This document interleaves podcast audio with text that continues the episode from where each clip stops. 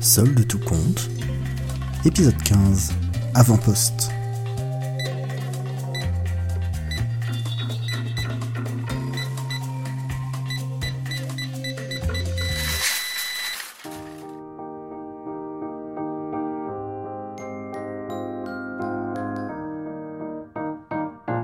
Kevin aime bien arriver le matin au supermarché. Gaston a allumé les lumières et a lancé le café. Lui fait le tour des rayons et depuis quelque temps il suspecte des souris d'avoir élu domicile au rayon petit déjeuner. Alors il fait sa ronde et vérifie ses contre-mesures. En général, les autres arrivent juste après Kevin et tout le monde profite de ce moment de convivialité avant que chacun ne prenne son poste et qu'on ouvre les portes. Chantal avait fait un grand discours quand elle était arrivée, expliquant que chacun avait son rôle à jouer dans le bien-être des clients, que tous devaient exceller dans leur mission.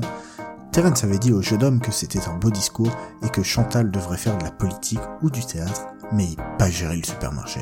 Kevin était jeune, plein d'espoir, et n'aimait pas trop les remarques de Terence. C'était son troisième été ici, c'était son troisième manager aussi. Le supermarché était une grande famille dysfonctionnelle et il était persuadé que Chantal ne le savait pas encore. Mais bon, lui n'était là que pour deux mois. Un peu de rayonnage, un peu de manutention, beaucoup de caisses, c'était le prix à payer pour pouvoir consacrer un peu de temps à ses études le reste de l'année. À vrai dire, il préférait l'ambiance de la zone commerciale à celle des magasins parisiens. Il se sentait moins agressé. Il avait l'impression de s'être euh, éloigné du stress et de la pression de la capitale. Tout n'était pas rose évidemment, les trois chefs qu'il avait connus étaient très différents, mais lui avaient tous beaucoup appris. Son premier été, Kevin a pris la rigueur et la ponctualité. Le chef à l'époque, c'était monsieur euh, Partage. Lors de son troisième retard, il lui avait annoncé une retenue sur salaire. Kevin s'appliqua religieusement le reste de l'été et son chef lui annonça le dernier jour qu'il ne lui retirera rien. Le deuxième été, il a pris les responsabilités en s'occupant des revues de stock et des réassorts de rayons les dimanches pour soulager le management de l'époque.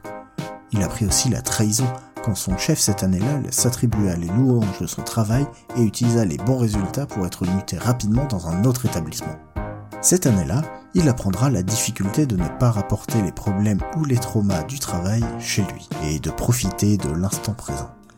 Tout ça peut s'arrêter si brusquement. En attendant, un jour, notamment comme celui-ci, c'était la guerre. Et dans cette guerre, Kevin se voyait à l'avant-poste. Vous vous dites peut-être que non. Kevin à la caisse, il n'est pas à l'avant-poste, mais au front. Vous aurez probablement raison. Mais Kevin n'y connaît vraiment rien en guerre.